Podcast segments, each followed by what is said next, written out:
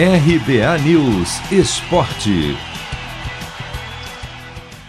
Federação Paulista de Futebol define as datas da grande final do Paulistão Sicredi. O primeiro jogo entre Palmeiras e São Paulo será quinta-feira às 10 da noite no horário de Brasília, no Allianz Parque. Já o segundo ficou para domingo, 4 da tarde, no estádio do Morumbi. O São Paulo conquistou o direito de decidir em casa por ter feito a melhor campanha. O tricolor até agora foi quase imbatível na competição. Em 14 jogos foram 10 vitórias, 3 empates e apenas uma derrota.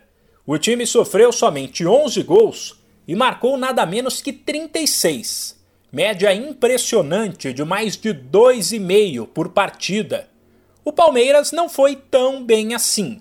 O Verdão sofreu ao longo da competição e correu um sério risco de não se classificar num grupo que ainda tinha Red Bull Bragantino, Novo Horizontino e Ituano. Porém, cresceu na reta final e foi soberano nos duelos das quartas e da semifinal contra Red Bull Bragantino e Corinthians. Em 14 jogos, são 8 vitórias, 3 empates e 3 derrotas. O time marcou 21 gols e sofreu 10 na final do Paulistão Sicredi não existe o critério do gol fora de casa.